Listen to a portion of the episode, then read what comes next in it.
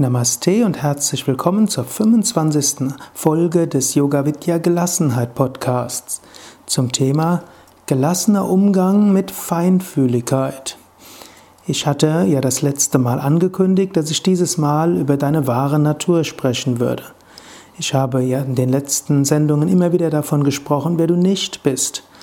Ich wollte daher darüber sprechen, wer du wirklich bist. Ich habe mich aber entschlossen, noch über zwei Themen zu sprechen, die gerade unter spirituellen Aspiranten wichtig sind.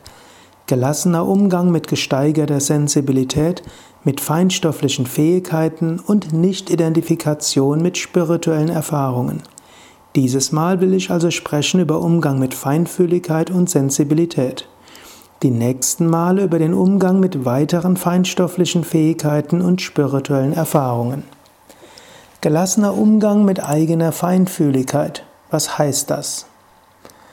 Manche Menschen sind mit großer Feinfühligkeit geboren. Sie hören das Gras wachsen. Sie können die Stimmungen anderer wahrnehmen. Sie spüren, wenn es jemandem nicht so gut geht, wenn etwas im Busch ist. Manchmal geht diese Feinfühligkeit aber auch nach hinten los. Menschen mit starker Feinfühligkeit sind oft leicht kränkbar. Manchmal geben sie Gesten und Mimik eine stärkere oder gar andere Bedeutung, als ihnen zusteht. Manchmal beziehen sie zu viel auf sich. Manchmal können sie es nicht aushalten mit Menschen, die leiden, die ärgerlich oder unruhig, nervös sind oder gar deprimiert. Manchmal entstehen hieraus auch Meidungsstrategien, Angst vor schlechten Schwingungen, vor Pfeilen, die auf sie abgeschossen werden und so weiter. Manche Menschen mit großer Feinfühligkeit können darüber sogar psychisch erkranken, in Paranoia, Angststörungen oder Halluzinationen bis zur Schizophrenie abgleiten. Wenn du unter dieser Form von angeborener Feinfühligkeit leidest, oder eigentlich könnte man sagen, unter dieser Form von Feinfühligkeit begabt bist, dann wäre hier ein wichtiger Ratschlag die Nicht-Identifikation. Sei dir bewusst, Du bist das Selbst, das Bewusstsein. Du hast besondere Fähigkeiten, die sich jetzt auf eine bestimmte Weise manifestieren. Sei dankbar, dass du diese besonderen Gaben hast. Du kannst vielleicht mehr spüren als andere, aber deshalb bist du weder besser noch schlechter als andere. Und es ist auch nicht krankhaft. Mal mehr zu spüren und dann sich manchmal zu irren, das ist ganz menschlich. Genauso wie auch jemand, der gut sieht, kann auch mal Sachen falsch sehen. Wenn jemand gut hört, kann er sich auch mal verhören. Genauso, wenn du feinfühlig bist, dann wirst du oft mehr wahrnehmen als andere, aber du wirst dich auch ab und zu mal irren. Daher ist das auch nicht krankhaft, sondern so wie jemand, der besonders gut hören kann, nicht deshalb krank ist, oder jemand, der besonders sehen kann oder besonders riechen kann. In diesem Sinn, hm, sei dankbar für diese Fähigkeit. Nutze diese besonderen Fähigkeiten zum Wohl anderer. Aber sei dir bewusst, dass nicht alle das schätzen. Du solltest nicht mit jedem über deine Feinfühligkeit sprechen.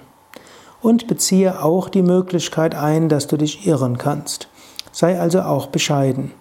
Und wenn jemand etwas leugnet, was du spürst, ist es gut, den Willen des anderen zu respektieren. Selbst wenn du richtiger liegen kannst, als der andere es zugeben will oder vielleicht sogar denkt, ist es meist besser, den Standpunkt des anderen zu respektieren, als auf der eigenen Feinfühligkeit zu beharren. Eine gute Übung ist auch, den anderen von der Tiefe seines Wesens zu spüren.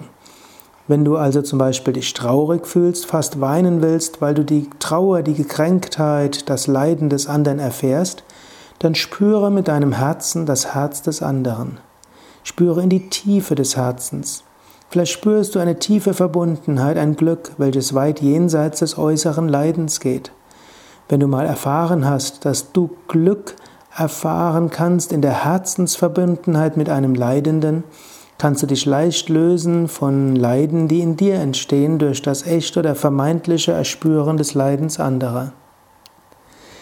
Eine weitere Übung wäre, dich zu erden. An einer anderen Stelle werde ich auch noch über Übungen sprechen, die du machen kannst, um dich zu erden. Eine Möglichkeit des Erdens ist tief in den Bauch hineinatmen und in deinen Bauch hinein spüren. Du kannst zum Beispiel einatmen, drei bis vier Sekunden lang, Bauch geht hinaus, ausatmen, drei bis vier Sekunden lang, Bauch geht hinein. Einatmen, Bauch geht hinaus, ausatmen, Bauch geht hinein. Indem du so übst, wirst du eine gewisse innere Festigkeit bekommen. Der gleichmäßige und tiefe Bauchatmung führt dich wieder zurück zur Mitte. Eine weitere wichtige Übung, die du an einer späteren Stelle noch üben kannst, ist Kavacham, das Erzeugen eines starken, machtvollen Schutzenergiefeldes. Dieses ist gerade für Menschen mit Feinfühligkeit sehr gut geeignet. Du kannst auch auf unseren Internetseiten nachschauen und suchen nach Kavacham. Du gehst auf www.yoga-vidya.de und du suchst dort nach Kavacham, K-A-V-A-C-H-A-M. Dort wirst du mehr dazu finden und auch einige Übungen dazu. Manchmal geschieht es auch, dass Menschen feinfühliger werden, wenn sie einen spirituellen Weg gehen. Und nicht nur ein bisschen feinfühliger werden, sondern erheblich feinfühliger werden. Insbesondere hm, wer den ganzheitlichen Yoga-Weg geht, bekommt oft Zugang zu subtileren Fähigkeiten. Zum ganzheitlichen Yoga gehört zum Beispiel Entspannung. Entspannung lässt den Menschen Tieferes wahrnehmen. Zum ganzheitlichen Yoga gehören auch Asanas und Pranayama, also Körperstellungen und Atemübungen, in Verbindung mit bewusster Körperwahrnehmung. Durch das Training von bewusster Körperwahrnehmung, gerade im Hatha Yoga, wird auch subtile Wahrnehmung entwickelt.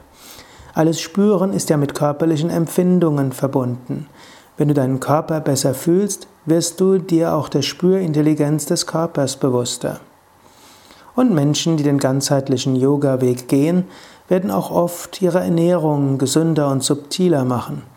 Und auch hier gilt wieder, vegetarische Ernährung macht feinfühliger, vegane Ernährung macht noch feinfühliger. Eine Ernährung mit viel Rohkost und viel Obst macht wiederum feinfühliger. Wenn du die Feinfühligkeit etwas senken wolltest, könntest du auch mehr Gewürz Wurzelgemüse essen und mehr gekochtes und äh, weniger rohes. Oder du könntest auch schauen, was im Ayurveda für Ratschläge gibt, um Kapha zu erhöhen und Vata zu reduzieren.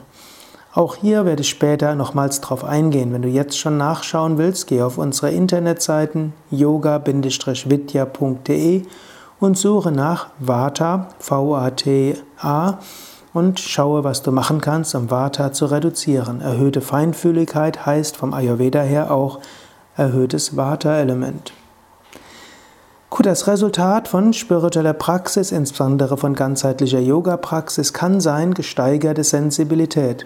Gesteigerte Sensibilität gegenüber Stimmungen anderer, gegenüber Energien, manchmal auch gegenüber einer Feinstoffwelt, subtilen Wesenheiten und auch gesteigerte, verbesserte Intuition. Normalerweise wird das als angenehm erlebt, wenn du feinfühliger bist und intuitiver. Leben bekommt eine tiefere Dimension. Mehr Informationen heißt oft bessere Entscheidungen. Und Menschen, die eine auf diese Weise verbesserte Wahrnehmung bekommen, spüren auch mehr, was sie selbst brauchen, was ihr Körper braucht. Das ist einer der Gründe, weshalb Menschen, die Yoga üben, oft auch sonst ihren Lebensstil gesünder machen. Sie hören auf zu rauchen, werden gar nicht selten zu Vegetariern, mindestens essen sie gesünder, bewegen sich mehr, bekommen die Kraft, auch ihre Beziehungen und ihre Arbeitswelt angenehmer zu gestalten. Manchmal auch aus ungesunden Lebenswelten auszusteigen. Manchmal erleben Menschen diese gesteigerte Sensibilität aber nicht nur als positiv. Sie leiden unter echten und vermeidlichen Gedanken anderer, unter echten oder wahrgenommenen schlechten Energien, Sensibilität auch gegenüber Umweltproblematik wie Elektrosmog etc. Man kennt das aus der Psychologie, insbesondere der Psychologie von Erblindeten, die durch eine Operation wieder sehen können. Stell dir vor, du bist erblindet gewesen, über viele Jahre konntest du nichts oder kaum etwas sehen und dann kommt eine Operation, danach kannst du wieder sehen. Die Welt ist plötzlich eine ganz andere. Man kennt aus der hm, Forschung, hm, dass Menschen, die blind gewesen sind, danach überwiegend glücklich sind, dass sie wieder sehen können. Aber es gibt auch eine gar nicht zu vernachlässigende Anzahl von Menschen, die ein paar Wochen oder Monate nach der Operation in Depressionen versinken. Und da gibt es nämlich drei Probleme, wenn du besser, wenn man wieder sehen kann. Erstens, man nimmt mehr Leiden wahr. Also vorher hatte man nur das Leiden von denen mitbekommen, die zu einem gesprochen haben. Wenn du sehen kannst, dann kannst du so viele Menschen sehen und du siehst so viele Menschen, die leiden. Zweites Problem ist Fehlinterpretation des Wahrgenommenen. Manchmal denkst du, dass jemand leidet und eigentlich ist er nur in Gedanken versunken. Manchmal denkt jemand, dass, oder denkt man, dass der andere etwas gegen einen hat und eigentlich schaut er nur woanders hin. Also Fehlinterpretation des Wahrgenommen ist das zweite Problem, das, auf das Menschen stoßen, die wieder sehen können. Und das dritte ist, auf sich selbst beziehen und sich selbst dafür verantwortlich machen. Oh, er äh, mag mich nicht, er schaut mich nicht an, weil er was gegen mich hat oder äh, ich habe gerade nicht gut gesprochen. Ich gebe ein Beispiel auch. Ich kannte mal einen Yogameister, hm, der hat bei Vorträgen eine Brille, hatte bei Vorträgen seine Brille ausgezogen. Ich habe ihn mal gefragt, wieso er das macht, denn ich wusste, die Brille war schon durchaus stärker und ich konnte mir vorstellen, ohne Brille sieht er kaum was. Hm, so habe ich ihn gefragt, warum er die Brille auszieht beim Vortragen. Und dann meinte er, ja, wenn er die Brille aufhat, dann sieht er so die Gesichtsausdrücke der Menschen und dann kann er nicht so sehr auf seine Intuition hören und dann äh, sind seine Vorträge nicht so gut. Er spricht, was er zu sagen hat, ohne davon beeinflusst zu werden, was die Leute davon halten. Sicherlich ein interessanter Ansatz, auch wenn ich in meinen Vorträgen anders bin. Ich äh, schaue gern die Menschen an und schaue die Wirkungen meiner Worte auch an und verbinde mich zum einen äh, nach oben und möchte mich für eine höhere Energie öffnen, zum Kanal machen und dann die Menschen spüren, denen, zu denen ich spreche. Aber ich konnte das auch gut nachvollziehen, dass dieser Meister gemeint hat, er will sein Sprechen nicht durch die Gesichter der Menschen beeinflussen lassen. Auf diese Weise kann, haben nämlich haben dann viele Wiedersehende diese Probleme bekommen, sie haben mehr Leiden gesehen und deshalb öfters traurig gewesen. Hm, sie haben manchmal das, was sie sehen, falsch interpretiert und als drittes sehr viel auf sich bezogen und sich selbst dafür verantwortlich gemacht.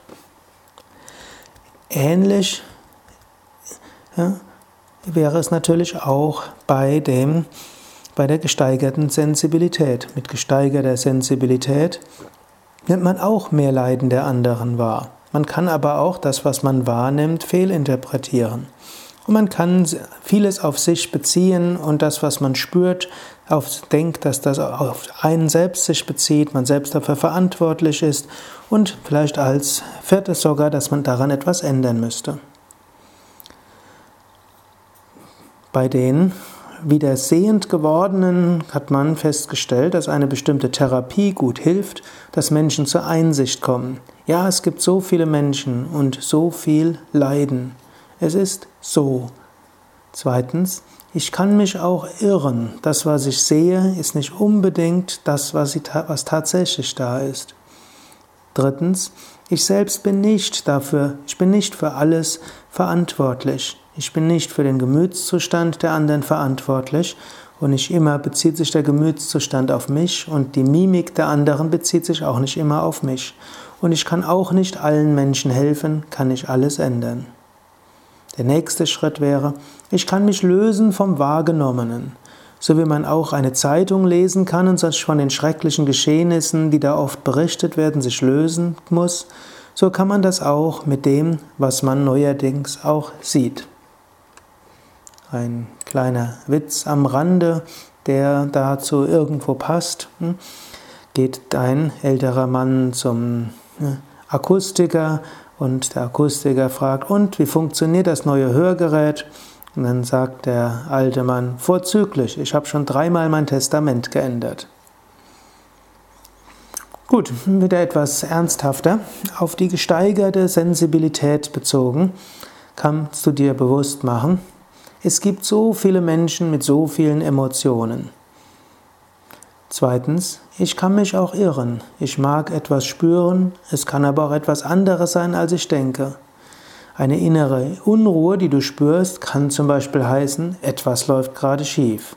Es kann heißen, ich selbst bin unruhig wegen Lampenfieber, weil ich in ein paar Stunden etwas Wichtiges zu sagen habe. Und auch wenn du dir das momentan nicht bewusst machst und dir vielleicht gar nicht bewusst dran denkst, was passiert, du bist vielleicht einfach unruhig wegen Lampenfieber für heute Abend oder morgen. Innere Unruhe kann auch heißen, jemand anders ist nervös, vielleicht im gleichen Raum, vielleicht im Raum nebenan, kann aber auch heißen, dass du Kaffee getrunken hast. Deshalb deine innere Unruhe kann verschiedenes bedeuten und du kannst dich darin auch als feinfühliger Mensch darin täuschen, was es wirklich zu bedeuten hat. Nächster Schritt wäre, löse dich vom Wahrgenommenen. Auch wenn das, was du wahrgenommen hast, scheinbar im Körper ist, weil du es im Körper spürbar fühlst, ist es doch nicht im Körper. Es ist nur eine Wahrnehmung. So wie das, was du siehst, zwar als Bild scheinbar auch im Auge und im Kopf ist, bleibt es doch außerhalb. So bleibt das Objekt, das du wahrnimmst, auch außerhalb, auch wenn du es scheinbar als Gefühl zum Beispiel im Bauch wahrnimmst. Das ist ein wichtiger Aspekt. Wenn du die Trauer von einem Menschen spürst, dann spürst du die Trauer des Menschen, aber das heißt nicht, dass du Trauer wirst.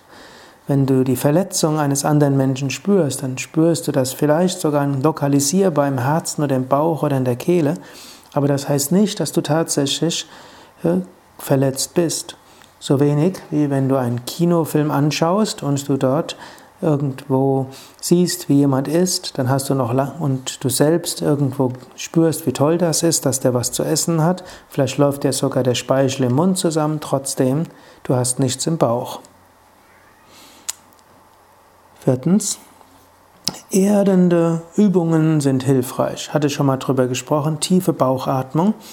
Aber auch hilfreich ist körperliche Anstrengung, zum Beispiel Sport oder anstrengende Yoga-Asanas, die helfen dich zu erden, gerade dann, wenn du zu feinfühlig wirst. Nächstes gutes Training ist auch, trainiere dich im Nichtbeachten der Wahrnehmung. Hm? Sei dir bewusst, hm? du nimmst etwas wahr und du lässt es los.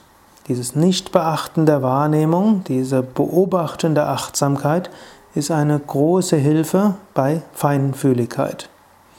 Und ich will nochmal auf das Kavacham, ein geborgenes Energiefeld, herstellen als Übung, die in einer späteren Sendung dieses Podcasts kommt und die du auch in den Yoga Vidya Internetseiten findest. Also, du zusammenfassen, du kannst nochmals überlegen, hm, bist du tatsächlich ein feinfühligerer Mensch? Bringt dich das öfter aus dem Gleichgewicht? Wenn ja, Probiere die folgenden Schritte. Demut. Du kannst dich irren, du musst nicht alles auf dich beziehen, du kannst nicht alles ändern. Sei demütig. Erde dich mit geeigneten Techniken. Identifiziere dich nicht mit dem Wahrgenommenen, identifiziere dich nicht mit den Empfindungen, beziehe nicht alles auf dich. Beobachte es, sei dir bewusst und mache dir immer wieder bewusst, ich bin das unsterbliche Selbst, ich bin das Bewusstsein, ich bin nicht dieser Körper, ich bin nicht die Wahrnehmungen, ich bin nicht die Energien. Das war der 25. Gelassenheitspodcast von, Podcast von www.yoga-vidya.de. Mein Name ist Sukadev und ich gebe regelmäßig Seminare zum Thema Gelassenheit entwickeln. Und ich schreibe auch gerade an einem Buch Der Königsweg zur Gelassenheit, der im Herbst oder Winter 2013 erscheinen soll. Ich gebe auch viele Ausbildungen und Weiterbildungen bei Yoga Vidya und du findest auch bei Yoga Vidya viele Yoga-Zentren, Yoga-Seminarhäuser, die Adressen von über 2000 Yogalehrern. Du kannst also viel üben, um zur Gelassenheit zu kommen. www.yoga-vidya.de